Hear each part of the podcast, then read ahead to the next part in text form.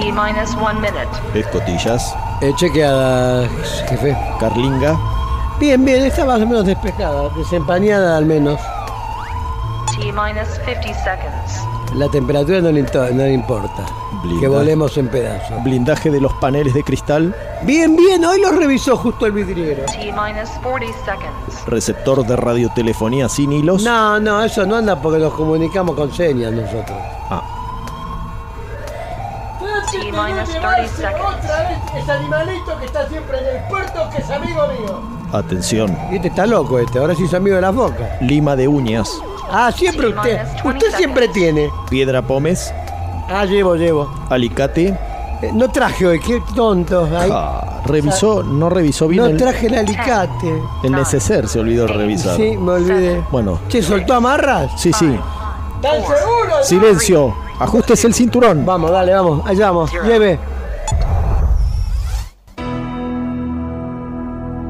Buenas noches, esto es bairescityradio.com.ar. Esto es Cineficción Radio, el ciclo radial de revista Cineficción, una creación de Darío Labia y Juan Carlos Moyano. Cineficción Radio, conducido por Darío Labia y su amable anfitrión, quien les habla, Chucho Fernández. Nos acompañan en la operación técnica el querido Dr. Jekyll junto a Tony Bosikovic.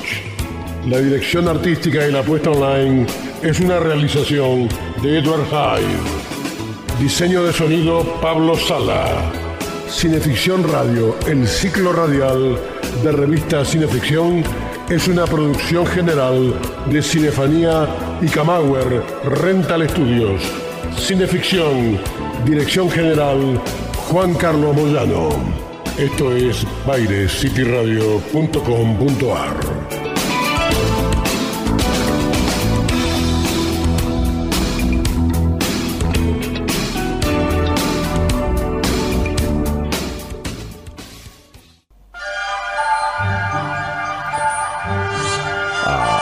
Ahora sí. ¿Vio? qué Salió todo, salió todo bien. Yo escucho esto, me siento en Miami.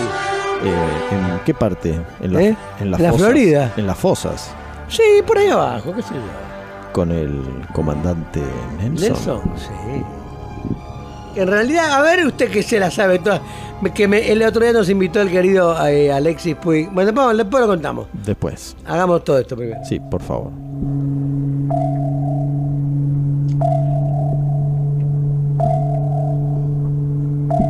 Miedo me da esta parte.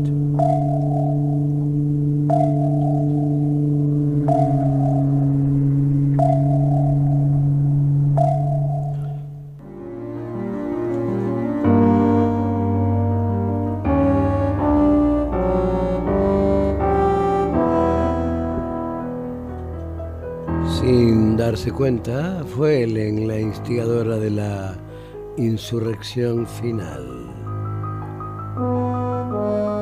Ocurrió después de que hicieran el amor un martes por la noche. Hacía calor, aunque estaban en octubre.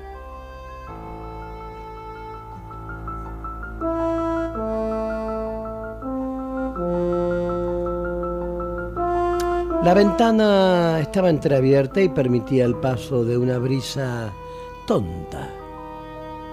Marido y mujer yacían juntos bajo una misma sábana.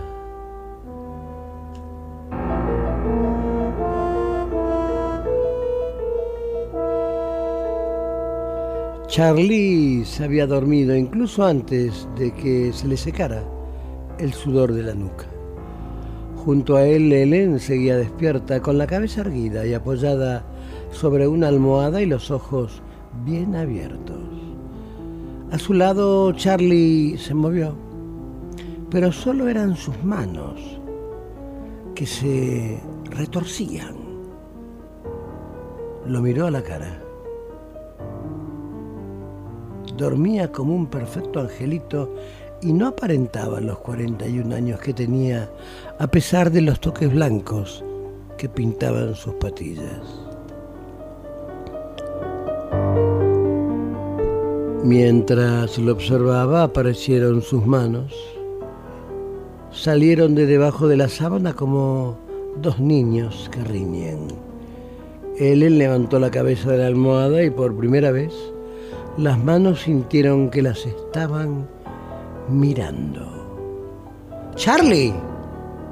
sisió Ellen al oído de su marido. ¡Para ya! ¡Charlie, para! La mano derecha levantó el índice y el medio, oteando su presencia. Charlie, repitió Ellen, ¿por qué dormiría siempre tan profundamente? Charlie, lo sacudió con más violencia, al tiempo que la mano derecha daba unos golpecitos a la mano izquierda, advirtiéndole que la mujer las miraba. Por favor, Charlie, despierta.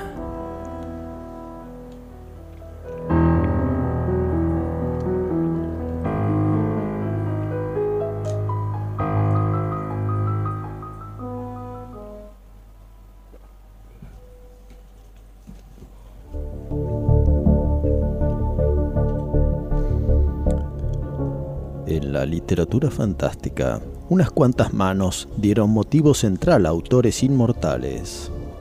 Recordemos La mano y también La mano desollada de Maupassant, el capítulo 12 del Tío Silas, titulado El fantasma de una mano de Le Fanu, La mano parda de Conan Doyle, La mano encantada de Gerard de Nerval y La bestia con cinco dedos de William Harvey, que sería fuente del famoso film Dedos Macabros con Peter Lorre.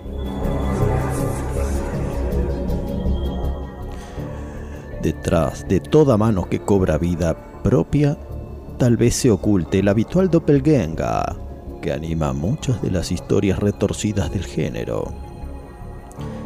Una de las primeras películas sobre ciencia loca, Mort de 1915, trataba sobre un trasplante de mano que enloquecía a su portador. De ahí en más, la mano es centro eventual de grandes y pequeños opus del horror.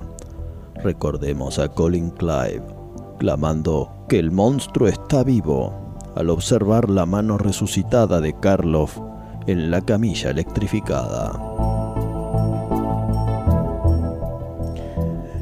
En el cine sonoro, la mano de vino en instrumento perfecto de maldiciones y también nota discordante en trasplantes o síndrome de la mano extraña. Aunque una y otra vertiente confluyan tal vez en la neurosis de proyectar las propias abominaciones.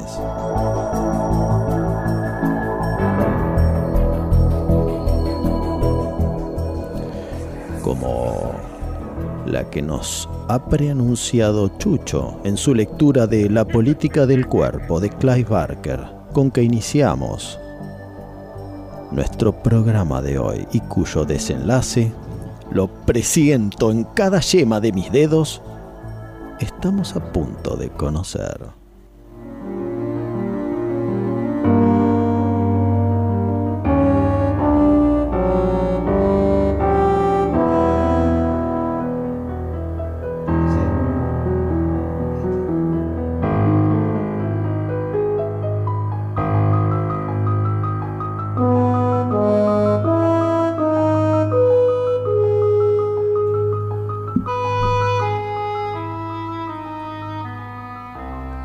Sin previo aviso, la mano derecha saltó y la izquierda solo se rezagó un instante.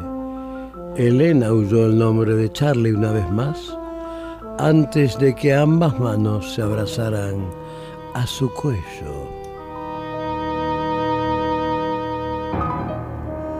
En sus sueños, Charlie se encontraba en un barco de esclavos. El escenario era exótico, como en una película de Cecil B. DeMille. Tenía las manos esposadas y lo conducían al tajo de flagelación, arrastrándolo por los grilletes. Iban a castigarlo por una falta no revelada, pero de repente se puso a soñar que agarraba al capitán por el delgado cuello. A su alrededor los esclavos gritaban, animándolo para que lo estrangulase. El capitán le suplicaba que no lo hiciera. Su voz sonaba chillona y temerosa. Se parecía a la voz de una mujer. Charlie. No, por favor. El capitán, cuya cara se había vuelto color púrpura, apenas logró murmurar. Me están matando. Acto seguido, los dedos de Charlie se hundieron por última vez en su cuello y despacharon al hombre. Solo entonces, a través de las brumas del sueño, se dio cuenta de que su víctima, aunque era hombre, carecía de nuez de Adán. El barco comenzó a evaporarse y las voces exhortantes perdieron su vehemencia. Parpadeó y abrió los ojos. Estaba de pie en la cama, vestido solo con el pantalón del pijama. Ellen se encontraba entre sus manos. Tenía la cara morada y manchada, de una saliva blanca y espesa. La lengua le colgaba de la boca. Los ojos aún no se le habían cerrado y por un momento le dio la impresión de que en ellos todavía había vida, mirándolo fijamente desde detrás de los párpados. Después las ventanas quedaron vacías y Ellen terminó por eh, abandonar la casa.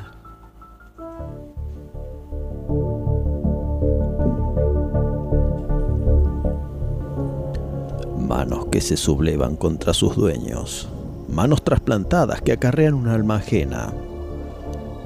Y del terror manual llegamos al terror digital, aquel de los dedos que amenazan somos Chucho Fernández y Darío Labia. Y esta noche Cineficción Radio queda en manos de Manos del Horror.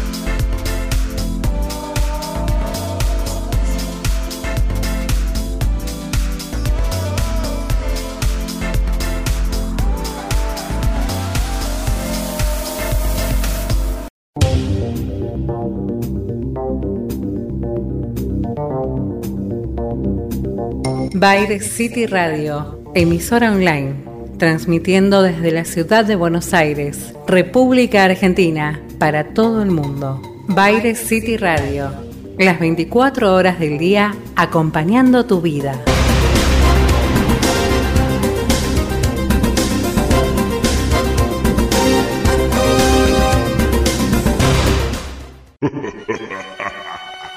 Cineficción Radio espeluznantes historias de terror. Kamauer Rental, estudio y fotografía. Proveedor de técnica y elementos de última generación para el sector audiovisual. Avenida Niceto Vega 5617, Palermo, Hollywood. Kamauer Rental. Contáctenos en info.kamauer.com.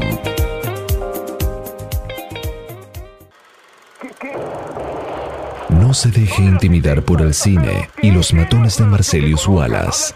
Cineficción. Para estar bien informado y esquivar todas las balas. Para adquirir cineficción, consulte en cinefanía.com. Estás escuchando Cineficción Radio. Acto segundo por BaireCityRadio.com. Y ahora le doy las buenas noches a mi querido camarada Chucho Fernández. ¿Cómo anda, querido? Querido amigo, querido camarada, jefe Labia, qué, alegría, qué placer estar acá en compañía del purpurado Monseñor eh, Bosikovich. ese. Y ¿De qué ríes si todavía no empezaron los chistes? Hoy es nuestro segundo, de cómo está mi cabeza. segundo programa Estoy, del año. Yo estoy como para estar al... ¿Usted vio esa película desde el jardín? Es una de las grandes películas de la de historia Peter del cine. Sellers. Con Peter Sellers. Yo estoy como Peter Sellers. Ah, está caminando sobre el agua. Sí, tirando sobre el agua. Bueno, eh, muy contento de estar acá en un nuevo, en una nueva emisión, programa Segundo, número... segundo programa del año, Sí, eh, programa número 20. 28. 28, muy bien. Saludamos entonces a nuestros queridos amigos. Vamos a empezar por Andrea, Andrea Guerrero, digo bien, que hace transporte y lleva a las personas, los actores, los artistas, los técnicos y sus equipos a la locación en donde se esté realizando el film, siempre desde camauer.com.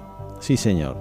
Eh, a Richard Tatú. a Richard Tatú, el querido Richard Wagner, que inauguró su local eh, nuevo allí en la Galería Bond Street. Primer subsuelo a la izquierda, local 3. Tan pronto entran a la galería. La primera escalerita a la izquierda, local 3. Lo van a encontrar ahí, siempre afable, siempre amable, siempre rodeado de amigos. Yo quiero hacer. ¿Puedo? Sí, métale. Quiero saludar a nuestro querido camarada Alexis Puig. Alexis Puig, gran amigo que se va de viaje a España con su querida Lola y sus nenas. E- Ese sí que la pasa bien. ¿eh? Alexis. Sí. Pero yo lo veo a Alexis y está. todo- Alexis me hace más que pasarla bien. Cada Para 10 mí días- Tiene un doble que manda a la radio y está mirando Netflix en casa todo el día. cada 10 días a Los Ángeles, a Nueva York, a Londres, a México. Así no se puede estar. Y este último viaje le dio la mano a Clint Eastwood. Sí, pero esa mano te la dio a vos. Y esa mano me la dio a mí. Qué grande. ¿Vos sabés que yo me siento distinto? Y Clint es Clint. Ayer estaba en el baño, por ejemplo. estaba en el baño orinando. Está no me bien. sentía lo mismo. No, no entremos en detalles. Sen- sentía, me sentía diferente. Es más, eh, eh, yo- yo no soy el mismo. Quiero mandar un fuerte abrazo a los camaradas Federico Bimeyer y Santiago Dorrego de TN Tecno. Correcto, que siempre nos recuerdan, siempre son tan amables con Cineficción. Recordemos que si- revista Cineficción Radio, Cineficción Radio, es el ciclo radial de la revista Cineficción, ¿verdad? Sí, señor, sí. Que conduce desde Houston, Texas, Juan Carlos en. Saliqueló, que es el barrio ahí de Texas. Sí. Eh, Juan Carlos Moyano en compañía. eh, el otro día me dijeron que tiene un, un fuerte dispositivo de seguridad. Juan Carlos, Sí. sí. por supuesto, porque usted sabe que Pues es millonario, ¿por qué va a ser? No, no cuente tontera. Tiene ganado, petróleo. usted sabe que ahí tiene la hemeroteca No, no, ese es un cuento. Ese es un millonario, un, un bon vivant, Y la que, dijo que agarró. Voy a agarrar a estos dos, les voy a hacer hacer un programa. La hemeroteca es altamente eh, envidiada por Sí, sí. coleccionistas. Yo lo que envidio es la vida de Juan Carlos Moyano. Desde Houston, Texas, siempre, eh, siempre rodeado. Me hace acordar mucho a Hugh Hefner, Juan Carlos Moyano. al magnate. Sí, y Alexis Puig también. Penthouse. Sí, a Alexis Puig también. Son, eh, eh, hacen la vida de Luis Miguel. Hay otra vida que nosotros no vivimos y ellos sí. Yo eso no lo conozco. Usted sí, usted, lo, usted anda más cerca de ellos que de mí. Yo, Lo mío es todo sufrimiento. Yo trabajo de sol a sol, así que no, no, De- no estoy enterado de eso. Yo no, yo, yo trabajo mientras el sol no está. ¿Cómo le fue la semana? ¿Cómo anda de amores? Eh, ¿Qué, qué sé yo? Lo mío es, eh, es emparchar, parar. Me la, me la paso. Voy mucho al taller. Sí, para reparar la moto. Sí, entre otras cosas, sí. Ayer casi me mato, pero todo en orden. Eh, Trate de no matarse porque aún No, no. tenemos unos cuantos programas para no, hacer. no, no, estuve bien, estuve bien, se resolvió todo con mucha... Me dejaron dos pedazos de pavimento en medio de la avenida y bueno, me los comí. Pero todo bien, no hubo pues, que soportar daños físicos y hoy hemos venido en nuestro otro caballo de acero. Sí, sí, en la roja. Porque por suerte la flota es sufic- suficientemente grande para... Y si hubiera fallado esa, había otra más. A ver, a ver, escuchemos esto. A ver.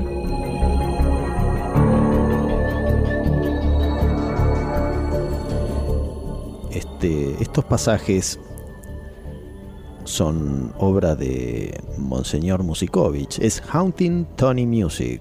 A ver. Hace unos días cumplió años John Carpenter. Sí, señor. Y él, en su faceta de compositiva, todos recordarán el tema de Halloween, le, Mm. le gusta jugar con los bajos y eh, provocar melodías en, en clave de do. Parece que Tony ahí tomó, tomó nota. A ver, Escuchemos este pasaje. Adelante, pinche, monseñor.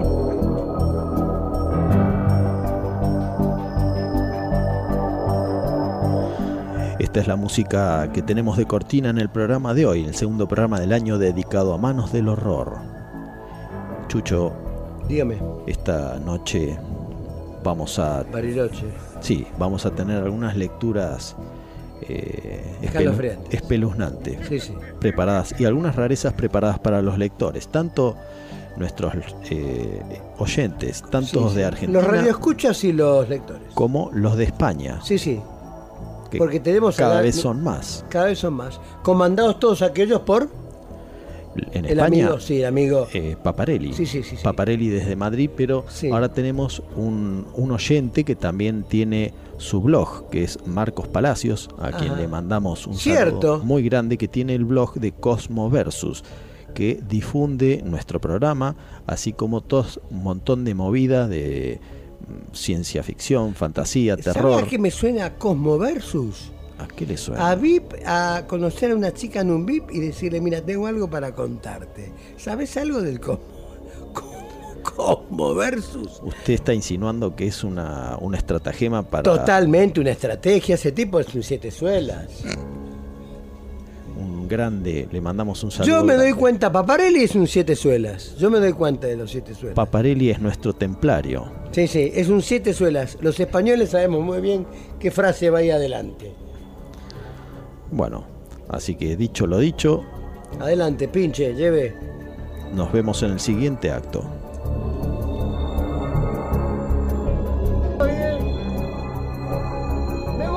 Va saliendo el programa. Me voy a me voy a, tomar algo, tengo confianza.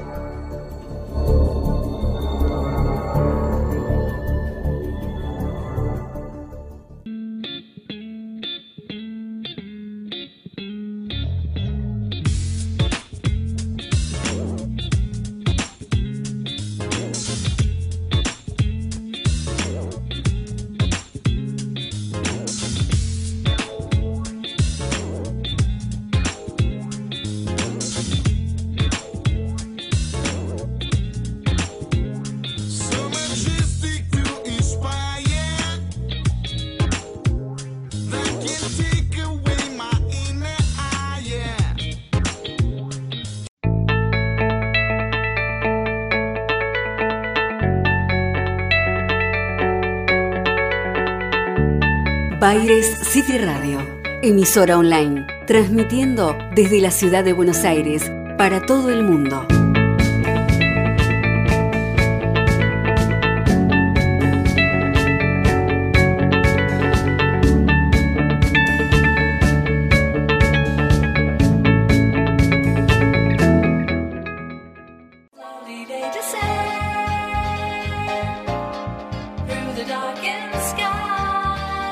En la industria audiovisual argentina, Pablo Sala.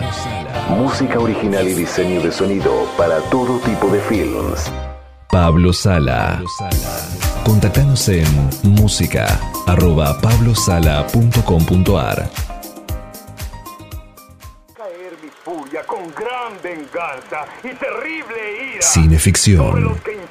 Envenenar y destruir a mis hermanos. Domingos, entre las 20 y las 22. Soy el Señor cuando deje caer mi venganza sobre vosotros.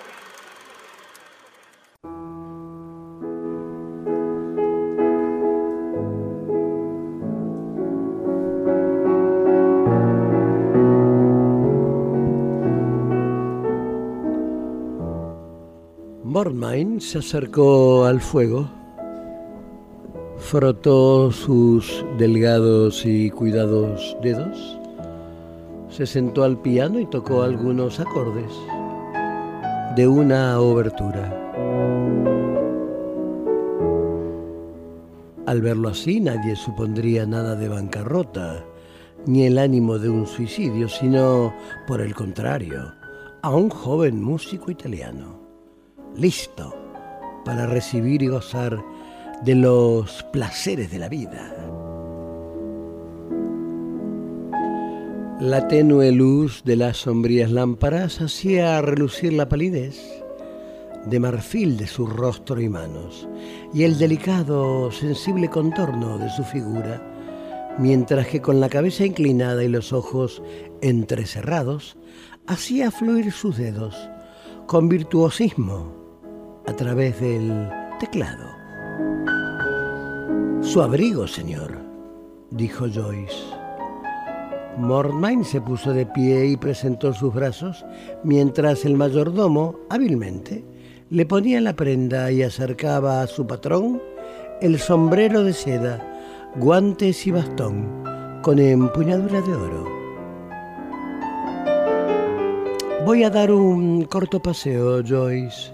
Estaré de regreso em, más tarde. Si surge algo, podrás encontrarme en el club. Pero metió la mano en sus bolsillos y se percató de un sobre de papel manila que arrojó sobre la mesa. Joyce abandonó silenciosamente la habitación mientras Mormain examinó cuidadosamente el sobre.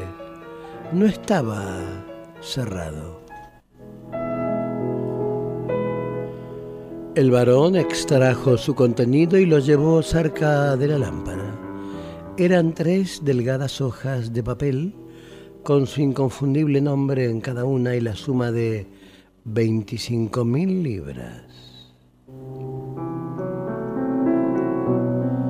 Se frotó la frente y los leyó con atención.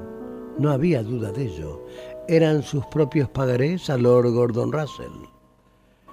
¿El destino le jugaba bromas?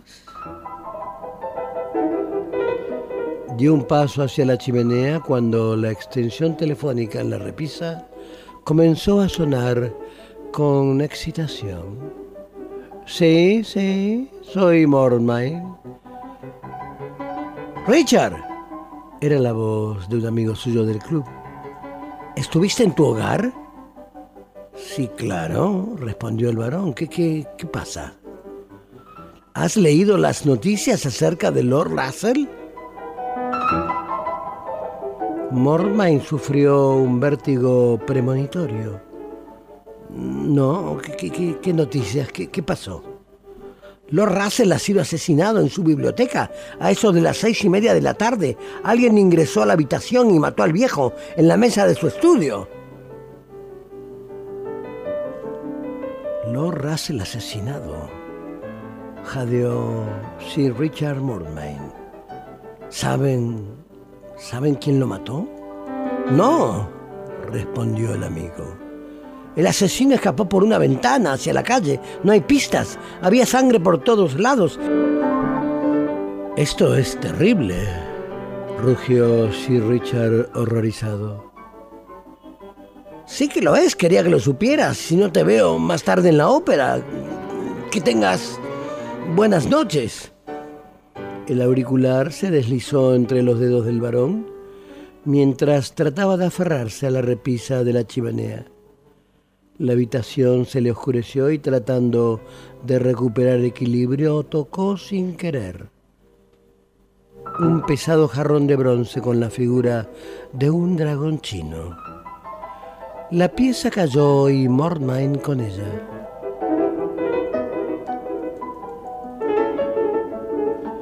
De suerte que una de las incrustaciones metálicas de los colmillos del dragón le atravesó la mano. Mormain profirió un gemido y quedó inmóvil en el suelo. El reloj tañó suavemente el cuarto de hora, mientras la sangre del varón brotaba en un delgado hilo sobre la alfombra.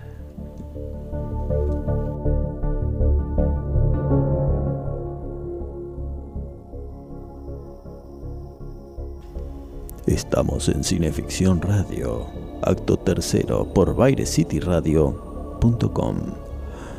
Recién Chucho nos leía un pasaje de Mordmain, novela por entregas de Arthur Train, publicada en 1907 y que tuvo una precoz versión fílmica en 1915.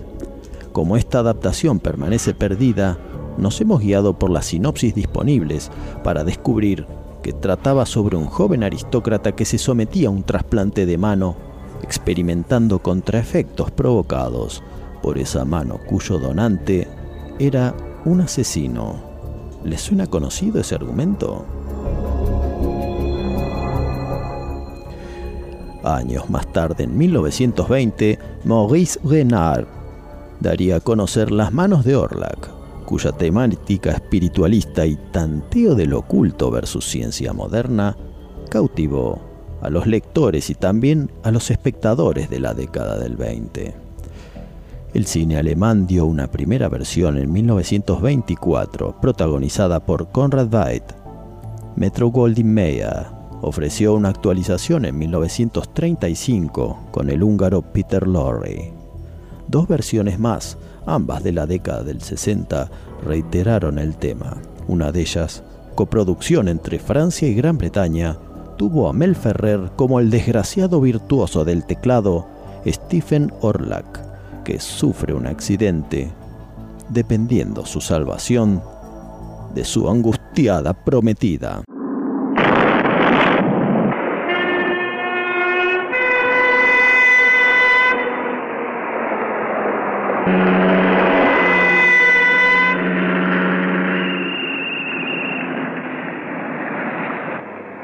Se puede pasar. Por favor, es urgente, un herido grave. Prohibido el paso, den la vuelta. ¿Por qué? Van a guillotinar a Luis Basser, el estrangulador, ya sabe. Se lo suplico. Llevamos a Stephen Orlac, el gran pianista. Tiene las manos abrasadas y no le curan inmediatamente. No podrá volver a tocar el piano. Lo siento, cumplo órdenes. Es necesario que llegue a la clínica enseguida. Basser va a morir. Sus manos no volverán a matar. Pero las de Orlac deben seguir tocando. Hay que salvar las manos de Orlac. Se lo ruego. Está bien. Pasen.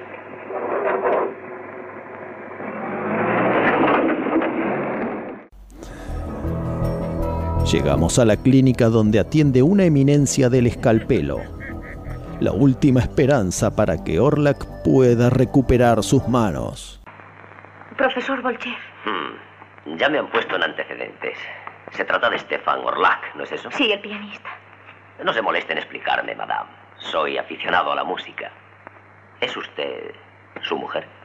Todavía no. Soy también ahijada del doctor de Crochet. Ah, un gran amigo. Y un gran psiquiatra. Profesor, hay que salvar las manos de Orlac. Querían llevarle a Bollón y he pedido que le trajesen aquí.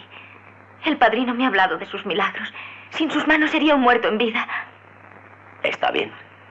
Por amistad con De Grosjean y por amor a la música, voy a intentar lo imposible.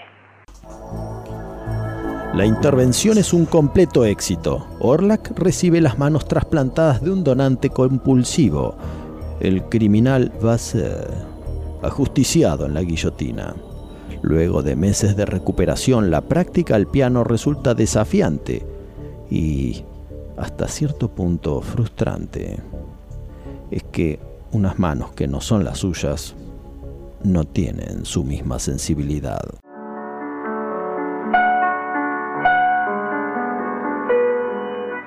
Es inútil. Mis manos han perdido agilidad. Hay que perseverar, Stephen. Hasta los más grandes virtuosos se entumecen. Repite ese pasaje. Escucha, ven aquí, frente a mí.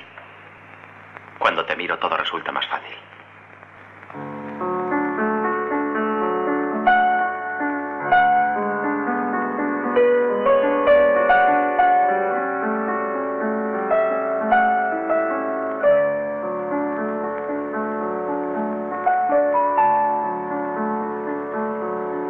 ¿Lo crees así? Contigo todo es posible. Tú haces el milagro, Luisa. Un prestidigitador interpretado por Christopher Lee se entera que Orlac está en su mismo hotel y pretende empezar a enloquecerlo para aprovecharse económicamente. Entre hombres todo se explica mejor, señor Orlac. ¿Sabe quién soy? Stephen Orlac, Chopin, Lis, Debussy. Usted me ha proporcionado veladas inolvidables. Cuando leí la noticia de su accidente me dije, es espantoso, la música está de luto. Después eh, me tranquilicé. Supe que estaba en buenas manos. El profesor Bolshev, un as. Trató a una persona que yo conocía mucho. Pobre Luis. Pobre Basser. Basser. Era amigo mío.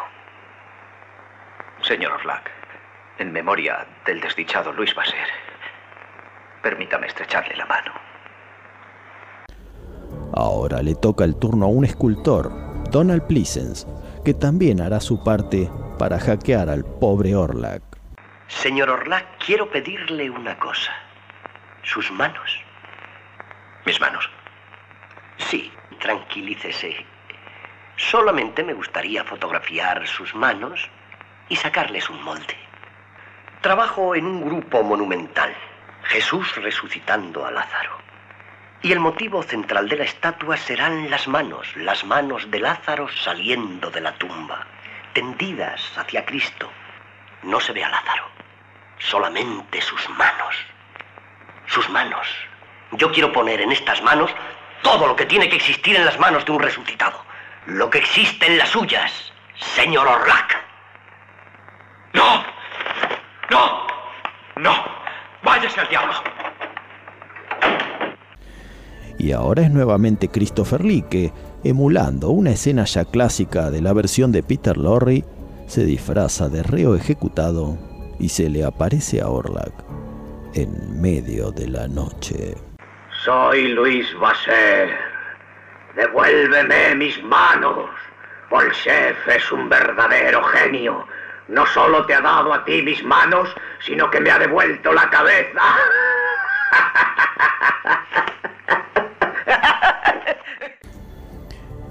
No se volvió a adaptar las manos de Orlac ni tampoco a hacer ninguna película que ponga mantos de sospecha sobre extremidades trasplantadas, ya que hoy en día, es preciso reconocerlo, se viene haciendo mucho trabajo hormiga para horadar, esa firme premisa enquistada en la mayoría de los seres humanos, de preferir que todos sus órganos y extremidades se pudran y reduzcan a polvo en vez de autorizar su donación después de fallecer para que permitan vivir a otros. Para pensarlo.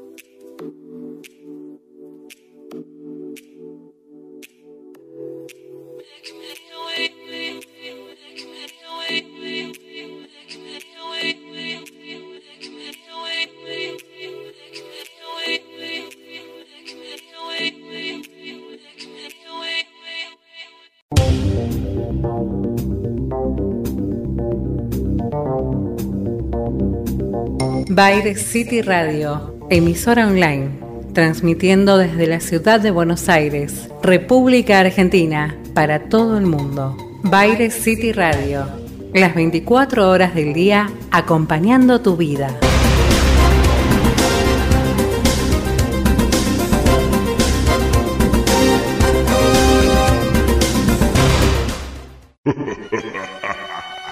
Cineficción Radio. Espeluznantes historias de terror. Camauer Rental. Estudio y fotografía. Proveedor de técnica y elementos de última generación para el sector audiovisual. Avenida Niceto Vega 5617, Palermo, Hollywood. Camauer Rental. Contáctenos en info.camauer.com.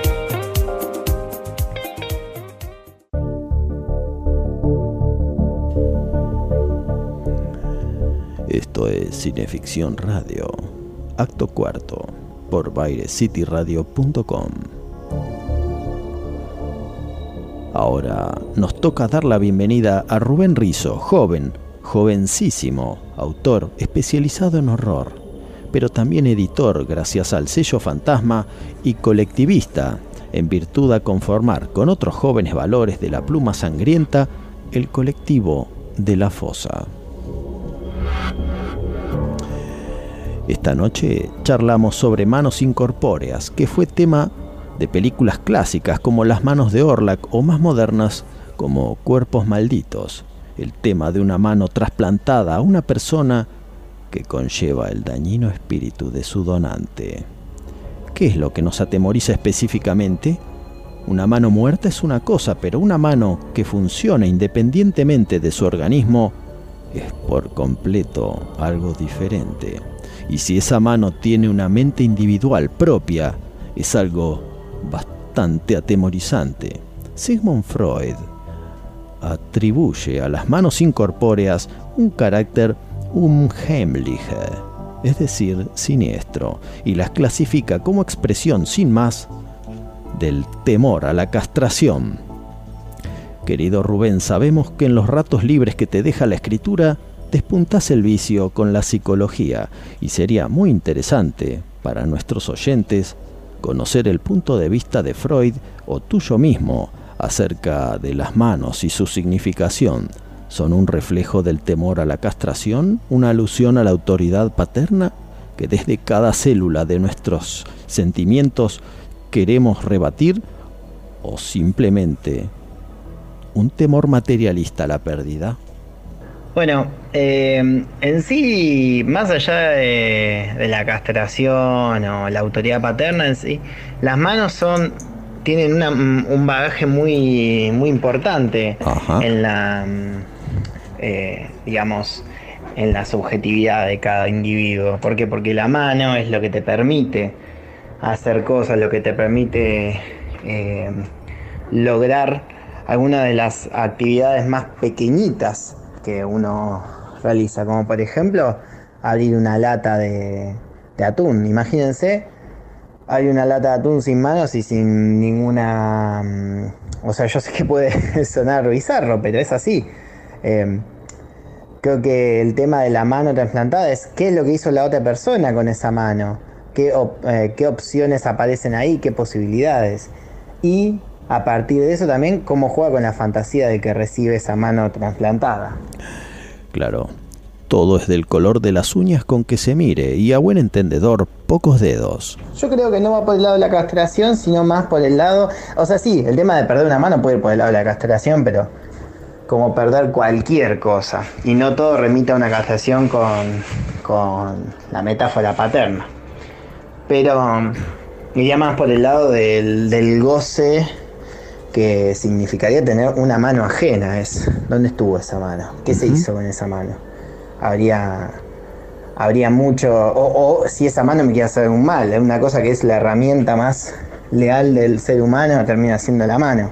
Eh, si esa mano me quiere atacar en un punto, porque no es mi mano, es como la, una de las herramientas eh, más importantes de- del ser humano eh, pueden de alguna manera volverse en contra. ¿Cómo llega el rizo que leímos en Once Cáscaras al de Una Noche Paranormal? Bueno, desde. En realidad, antes de Once Cáscaras hubo otro libro llamado El Jardín de los Lobos. Es una novela que quiero mucho, siempre la querré, pero que es de un rizo distinto, es un rizo lejano ya. Es un rizo que no estaba. Un rizo que escribía, pero que no era escritor, para ser sincero. Es una novela larga, es muy, es muy oscura, es muy profunda, muy psicológica. Eh, pero era un rizo que escribía para rizo. En realidad, si bien siempre escribimos para nosotros mismos en un punto, hay que adaptarlo para que lo pueda disfrutar el otro. Y creo que eh, el rizo de 11 cáscaras empezó a dar cuenta de eso. Y el rizo de una noche paranormal ya sale de sí mismo. Eh, es más, el, el personaje está basado en una persona real. ¿no? ¿Cómo, cómo es eso? ¿En una persona real? No puedo dar muchos detalles porque hay cuestiones de, de la, de la ética profesional que se mezclan acá, pero... mm, Me imagino. eh, es un personaje muy real. Eh, un personaje que existe, de alguna manera. Y, y bueno, es un rizo que adapta ideas, que de- devuelve un poco de lo que le dio la, la Feria Buenos Aires Paranormal, que se lleva a cabo en el Colegio San José, y, y que ha sido también un poco, no, no un poco, completamente eh, la cuna del colectivo editorial de La Fosa. Entonces es un poco eh, anudar un poco esa historia, esa historia propia de uno y su, de su recorrido y hacerlo eh, con- convertirlo en, en algo que se puede compartir y que tiene un público específico que es el público joven. ¿Qué balance arrojó el año 2019 para Sello Fantasma y para el colectivo de la Fosa? Bueno, en términos de balance, el 2019 fue un gran año para el colectivo de de la Fosa. Eh, salgo de sello fantasma porque cada vez hablamos menos de Santa Guadaña y de sello fantasma y hablamos cada vez más de, de la Fosa. Si bien es necesario guardar esas raíces, también eh, de la Fosa es un monstruo enorme, muy hambriento y, es esos monstruos a los que hay que rendirles pleitesía de alguna manera porque me hace acordar un poco a, a esta tribu eh, que en la isla Calavera eh, le rendía la pleitesía a King Kong.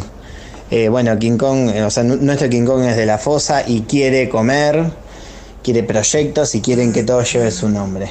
Y nos parece bien, nos parece muy bien porque es nuestro pequeño y personal demonio que acepta todo tipo de, de tributos y Y, y sacrificios humanos. No hay nada más lindo que darle de comer a de la fosa. Yo les digo, les soy sincero, este, este año arrojó un saldo muy positivo por eso, porque le dimos de comer mucho a de la fosa y terminó muy, muy satisfecho. Se abrieron puntas en, en la inserción en cine, abrimos el local de la Fosa Horror Shop, publicamos muchos libros y muchos nos quedaron sin publicar para este año porque ya eran muchos, tuvimos que dejar, tuvimos que tomar la decisión de dejar algunas cosas del catálogo que se venía afuera porque no teníamos tiempo para presentarlos y publicarlos y darles el tiempo que nosotros queríamos. Así que con ese espíritu yo creo que, que hemos logrado una estética y, y un, eh, una presencia que ha sido el, el resultado del trabajo de todos nosotros y que, y que cada vez nos gusta más. Cada vez nos gusta más y estamos cada vez más convencidos de que es un espacio no solamente para el terror, también para la familia. ¿Con qué títulos planeas aumentar las estanterías de los lectores amantes del horror de Argentina y el mundo? Y el 2020 se viene muy cargadito.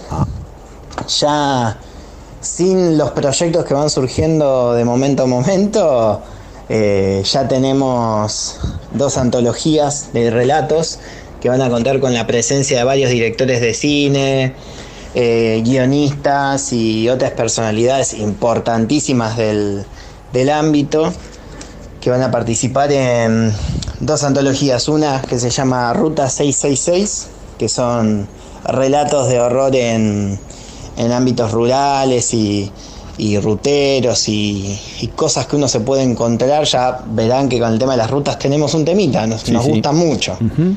Y mm, la otra se llama 80s, década de horror. que Son, eh, son cuentos de terror ambientados en la, en la década de los 80. Eh, tenemos una novela que estamos preparando con Gonzalo Ventura, que se llama El lugar donde las cosas buenas van a morir. Ese es el nombre. Ah, pero esa, esa primicia no la conocía. No- creo que nos van a echar del país después de leerla. A ver si llega alguna autoridad. Ese, ese libro lo va a leer y va a decir deportarnos porque es terrible. Y creemos que eh, también vamos a estar sacando una edición especial de tres días, luego del estreno de la película Al Tercer Día, que es la adaptación de tres días de Gonzalo Ventura, hecha por eh, Daniel de la Vega. Después viene el libro, la versión novelizada de Nocturna, una película que va a ver la luz del día en 2020 de Gonzalo Calzada, la- al parecer la última película eh, de Pepe Soriano, que es, tremenda, la pudimos ver y la verdad es que nos pareció material de primerísima calidad y que aporta mucho al, al género, desde el lado de, también de- del drama un poco. Es una locura. Van a ver eso. Eh, bueno, muchas cosas más. Tenemos varias cosas más que están tomando su forma. Eso es lo que le podemos adelantar de alguna manera. Bueno, muchas gracias por tu tiempo, Rubén. Y claro, como no optar por creer y rendir pleitesía cuando uno comprueba que de la fosa se trata de un monstruo que la exige. Darío, te quiero mandar un abrazo enorme. Eh, gracias por, por siempre abrir puertas y, y estar presente y, acompañarnos en todo esto porque siempre estás ahí. Creo que fui- fuiste uno de los primeros a los que le dijimos, che, queremos hacer tal cosa. Y nos miró y nos dijo, está bueno, está bueno, me gusta. Creo que uno de los primeros que confió en De La Fosa cuando ni siquiera se llamaba De La Fosa. Así que mm, te quiero agradecer a vos, a Chucho también por, eh, por esta oportunidad de estar eh, respondiendo algunas preguntitas que por ahí les interesan a muchos lectores, a muchas personas que siguen a De La Fosa y que por ahí no tienen la oportunidad de preguntarnos directo. Así que eh, me encanta todo lo que vienen haciendo, me encanta el programa y bueno, espero eh, que pronto podamos charlar eh, de, no sé, de cuánta plata estamos contando más o menos. Ah, o contarla juntos. Es de los nuestros. Les mando un abrazo enorme. Gracias Rubén por tus palabras.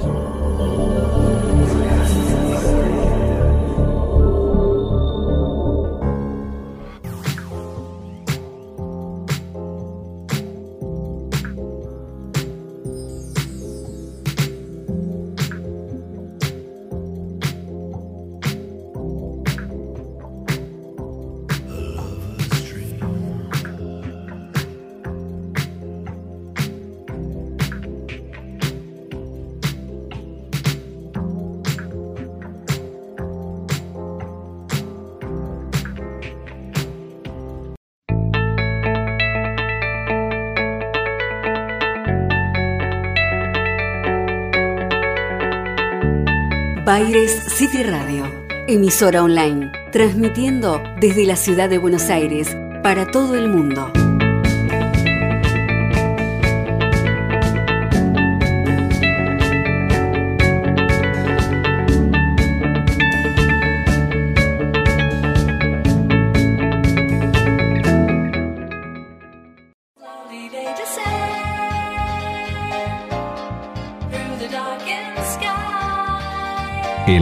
Industria audiovisual argentina, Pablo Sala. Música original y diseño de sonido para todo tipo de films. Pablo Sala. Contactanos en música arroba pablosala.com.ar Caer mi furia con gran venganza y terrible ira. Cineficción. Los que intenten envenenar y destruir a mis hermanos. Domingos, entre las 20 y las 22. Soy el Señor. Cuando deje caer mi sobre vosotros.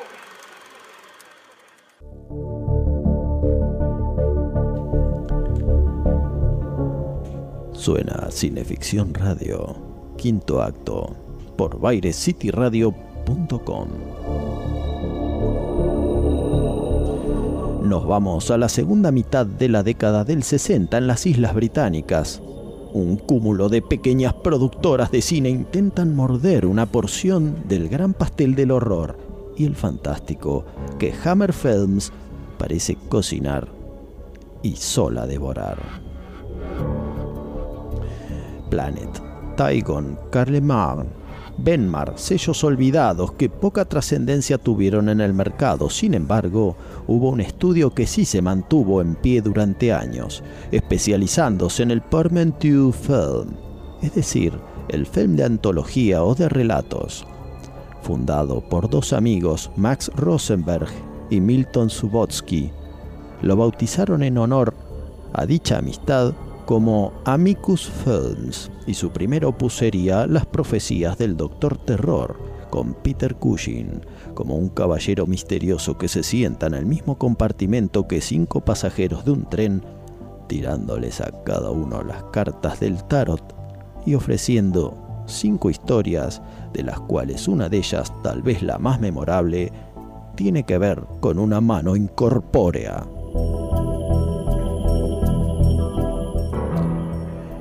Christopher Lee es el arquetipo del crítico de arte presuntuoso y un poco narcisista. Bueno, hasta ahí comparte defectos con cualquier otro ser humano, pero saquen ustedes sus propias conclusiones escuchándolo en acción. Admirable, de veras admirable. No creo que tengamos mucho más que decir sobre esta verdadera atrocidad.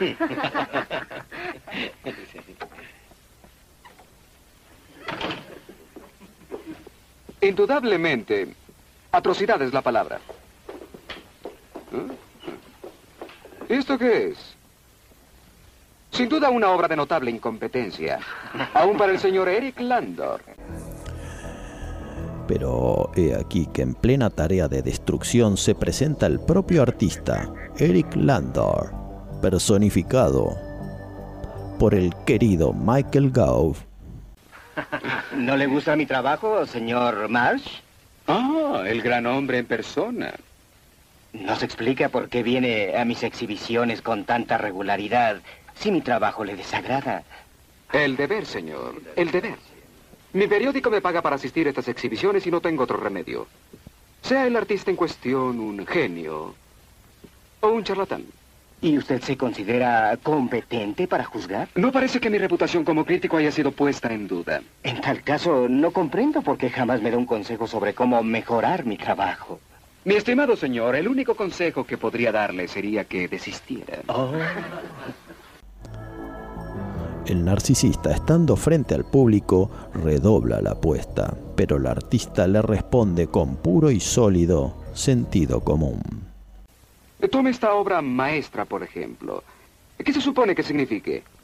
Es meramente una serie de manchas de pintura aplicadas sin facultad creadora alguna. ¿Qué es lo que se supone que signifique? Oh, nada específico. El que la ve se supone que reaccione ante ella, que cree su propio significado de su propia experiencia. Todos verán en ella algo sumamente diferente. Es decir, que no significa nada.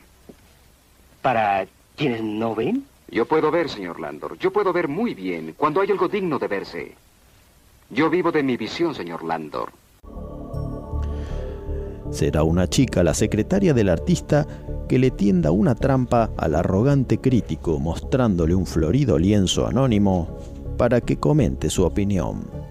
Señor Marsh, tenemos un lienzo de un joven artista que estamos pensando exhibir pronto. ¿No le importaría decirnos qué opina de su trabajo? Bueno, es algo inusitado. Sí, hágalo. Muy bien, pero solo esta vez. Gracias.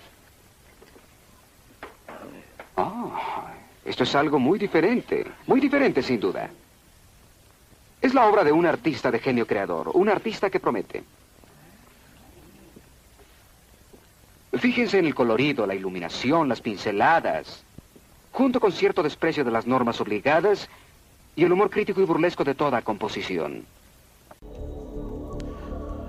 Claro, el supuesto artista resultará ser un chimpancé amaestrado, con lo cual el prestigioso crítico desciende a hazme reír.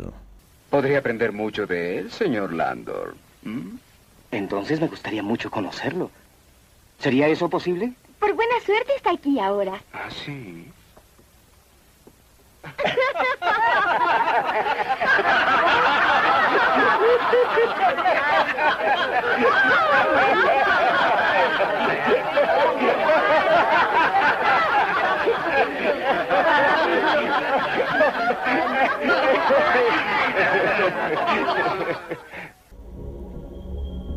La afrenta deberá ser vengada, y el resentido aguarda con paciencia el momento, hasta que, en plena noche, el artista se cruza a pie frente a su coche.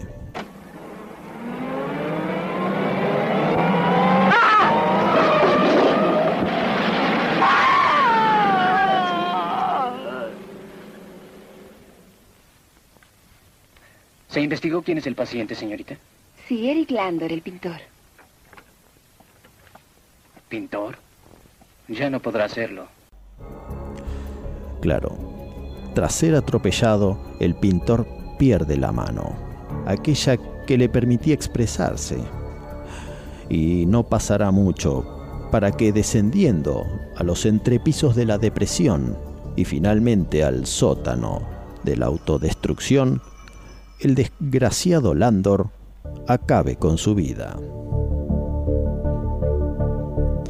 Automáticamente, Christopher Lee comienza a ser perseguido por una mano incorpórea que lo ataca en el habitáculo de su coche o bien en el tranquilo interior de su propio estudio.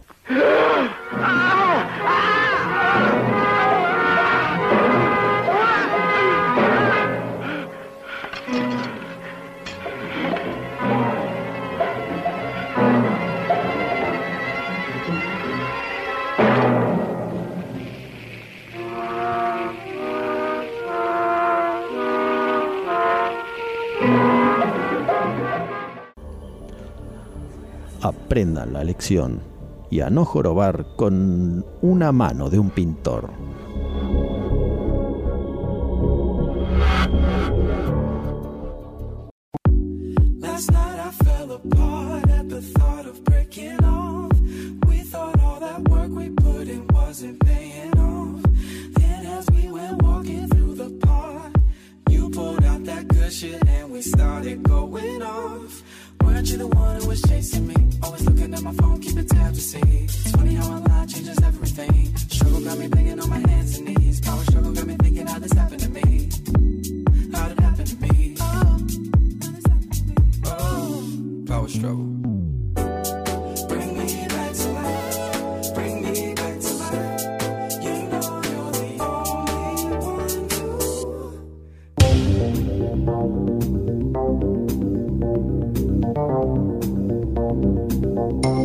City Radio, emisora online, transmitiendo desde la ciudad de Buenos Aires, República Argentina, para todo el mundo. Bayer City Radio, las 24 horas del día acompañando tu vida.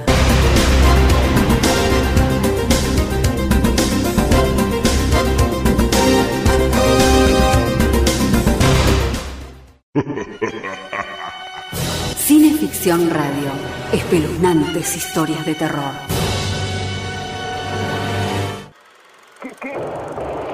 No se deje intimidar por el cine y los matones de Marcelius Wallace. Cineficción. Para estar bien informado y esquivar todas las balas. Para adquirir cineficción, consulte en cinefanía.com.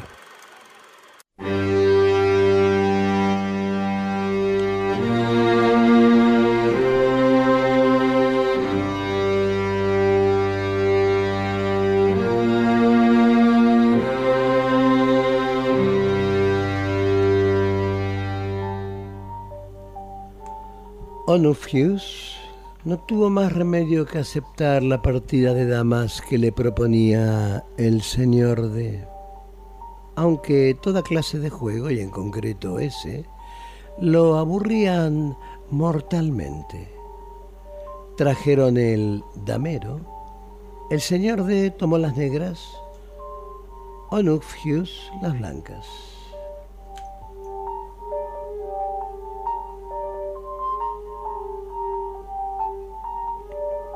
La partida comenzó. Los jugadores eran más o menos igual de buenos. Y pasó algún tiempo antes de que la balanza se inclinara hacia alguno de los dos lados. De pronto la partida se decantó a favor del viejo anfitrión. Sus peones avanzaban con inusitada rapidez sin que Onofhus pudiese oponer el más mínimo obstáculo.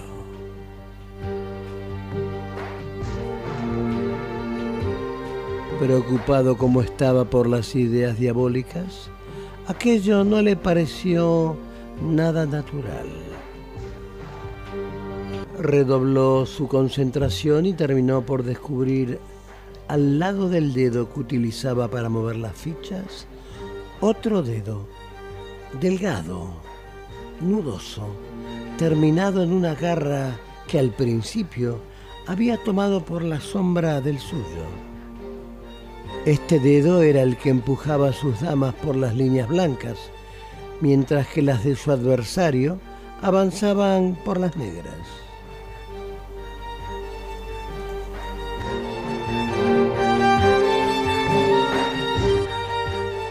Se puso pálido, sus cabellos se erizaron. Sin embargo, colocó bien sus peones y siguió jugando. Se convenció de que no era más que la sombra y para asegurarse de ello cambió la vela de posición. La sombra pasó al otro lado y se proyectó en sentido inverso, pero el dedo de la garra permaneció en el mismo lugar desplazando a las damas de Onofhus y empleando todos los medios para conseguir que perdiese.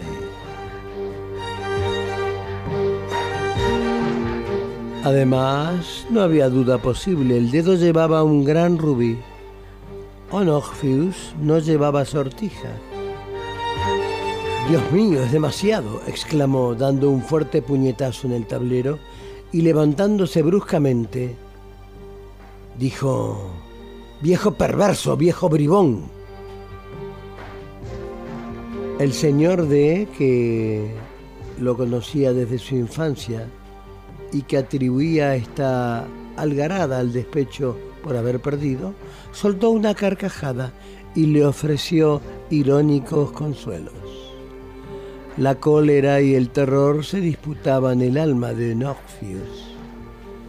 Tomó su sombrero y se marchó.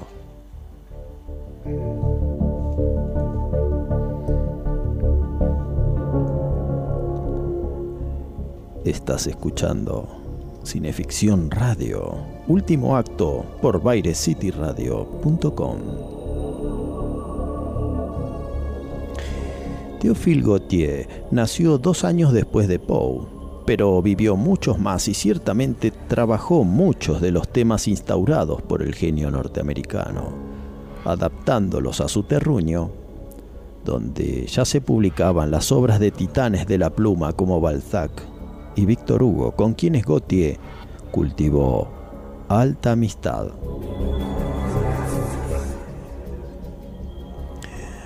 Pero tal y como Poe, también incursionó en las sustancias y vaya a saber si alguna fumata de hachís le inspiró el formidable relato Onofrius o las vejaciones fantásticas de un admirador de Hoffman que Chucho nos acaba de compartir. Hasta ahora hemos visto casos de manos semovientes, pero ahora llega el turno de los dedos incorpóreos. ¿Son emisarios del más allá, como los fantasmas de Ultratumba? ¿O, como en el relato de Gautier, atisbos diabólicos de un William Wilson al estilo Poe? Tendríamos que esperar a otro norteamericano, Stephen King, para que nos ofrezca algo más sobre dedos alucinantes. Y es que un espécimen así atacaría en El Dedo Móvil, uno de los relatos de pesadillas y alucinaciones editado por Grijalbo Mondadori.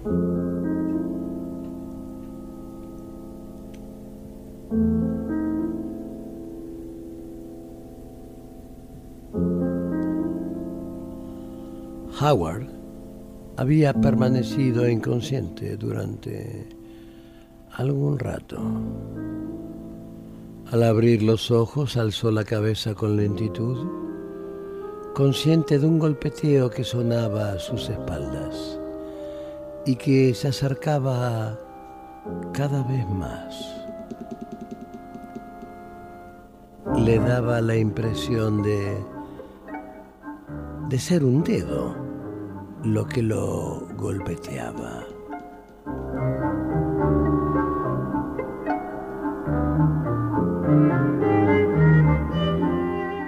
Con toda lentitud volvió la cabeza que se le antojaba un saco de arena demasiado lleno. Los ojos se le fueron abriendo despacio. Tomó aliento e intentó gritar, pero su garganta no quiso brotar sonido alguno. El dedo iba a por él. Medía ya unos dos metros y seguía creciendo. Surgía del lavabo en un rígido arco formado por alrededor de una docena de nudillos. Luego descendía hasta el suelo y ahí volvía a curvarse.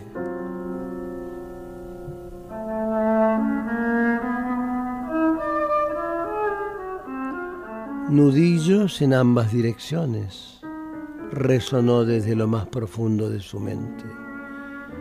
El dedo avanzaba a tientas por el suelo de azulejos. Los últimos 25 centímetros aparecían descoloridos y humeantes. La uña había adquirido un color entre verdoso y negruzco. A Howard le pareció distinguir el destello blanco del hueso justo debajo del primer nudillo. ¡Márchate! susurró Howard. Por un instante, aquella grotesca figura, salpicada de nudillos, se detuvo. Tenía el aspecto de una bolsa de cotillón de año viejo. De repente el dedo empezó de nuevo a reptar hacia él. Los últimos seis nudillos se doblaron y la punta del dedo se enroscó en torno al tobillo de Howard. ¡No! gritó.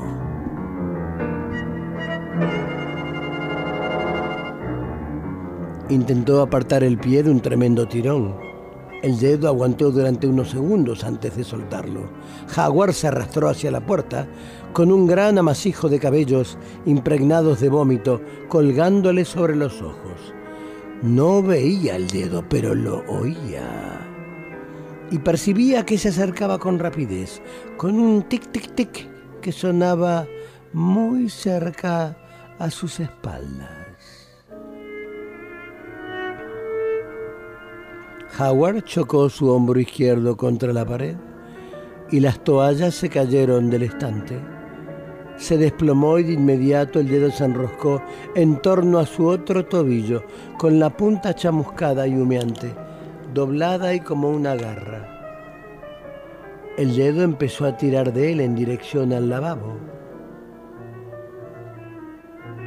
Estaba tirando de él. Howard lanzó un aullido gutural y primitivo, un sonido que jamás había brotado de sus cuerdas vocales de asesor fiscal y agitó sus brazos en dirección a la puerta. Se aferró al marco con la mano derecha y tiró hacia arriba con todas las fuerzas que le confería el pánico.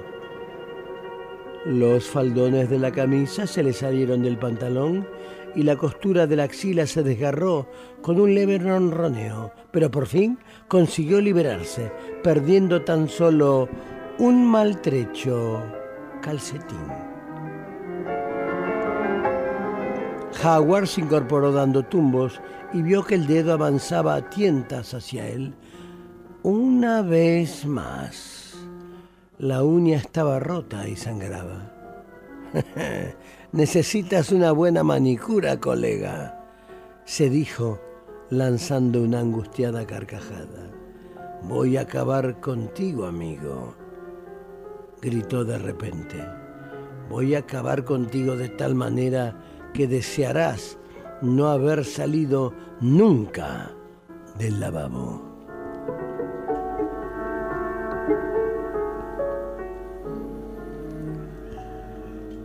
Escribe Stephen King.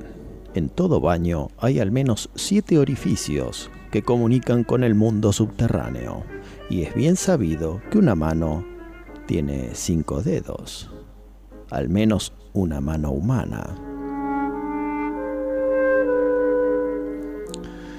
Pero convengamos que todos sus lectores, especialmente los de It, saben que allá abajo, en lo profundo, además de criaturas alienígenas, pueden haber motivaciones reprimidas y pulsiones abominables, como las que echamos mano para la confección del programa de radio de hoy. Esto fue Cineficción Radio y volverá a serlo dentro de siete orificios.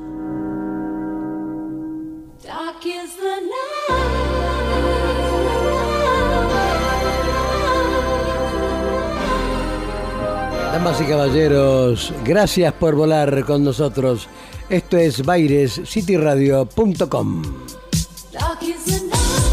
Esto es Cineficción Radio.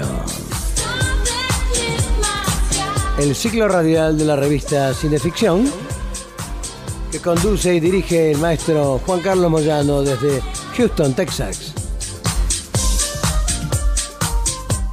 Lo acompañaron en la amable conducción el jefe Darío Labia y quien les habla, su amable anfitrión, Chucho Fernández.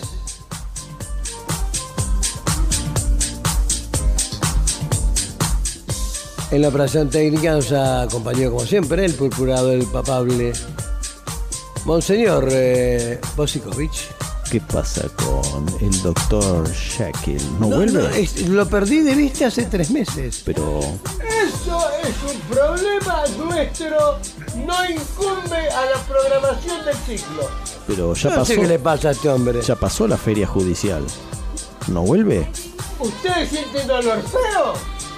No, eh, no me asuste, por favor, Edward. ¿Qué es? es- ¿Hay alguna noticia de Utterson? No, no. Salió Utterson. Utterson por la feria judicial a lo mejor. No, debe estar de vacaciones en Saliqueló. Seguro. Bueno, Bueno, agradecemos a todos los que nos escuchan. Este es un programa que hacemos con mucho cariño. Nos entretenemos mucho haciéndolo. Lleva mucho tiempo hacerlo. El jefe Labia se toma todo el trabajo de estar armando este rompecabezas infernal. Yo tengo la, la sencilla tarea de reproducir los textos y adaptarlos a mi lectura que él me envía. sí, gracias a Frius fue bastante sencilla hoy. Sí, más o menos. Me pone unos nombres que Dios me libre. Más fácil adivinarse el alfabeto griego. Eh, agradecemos a Claudita que siempre nos está acá atendiendo muy bien.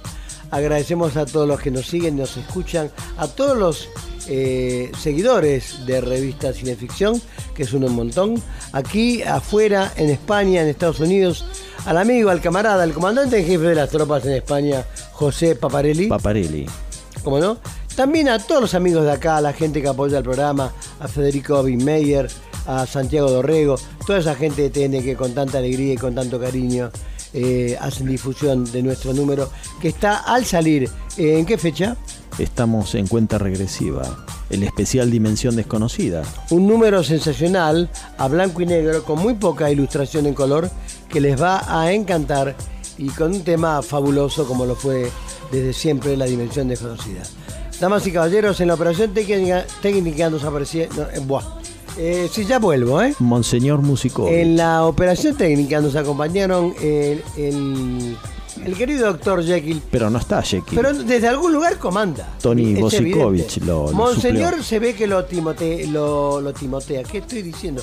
Lo monitorea de- desde algún lugar. Sabe- Debemos estar mezclando las pastillas. Sabe que si usted tiene una buena idea y No, cree nunca. que puede ser eh, rentable, Estudio Yacona, desde luego. claro, va, charla con José y Estanislao registra- y le aconsejan cómo registrar su marca, su, su... José y Estanislao me suenan a Bonnie and Clyde.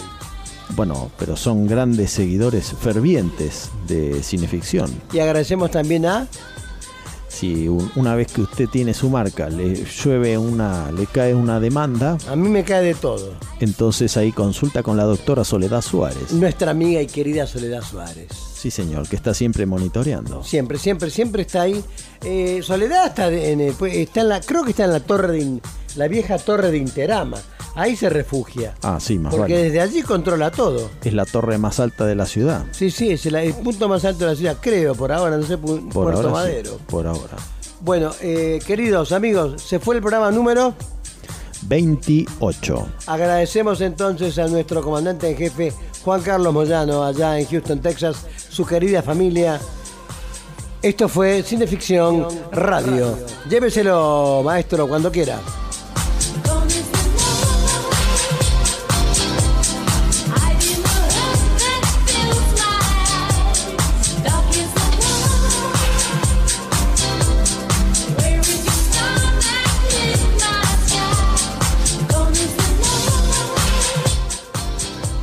Fuera del aire, gracias.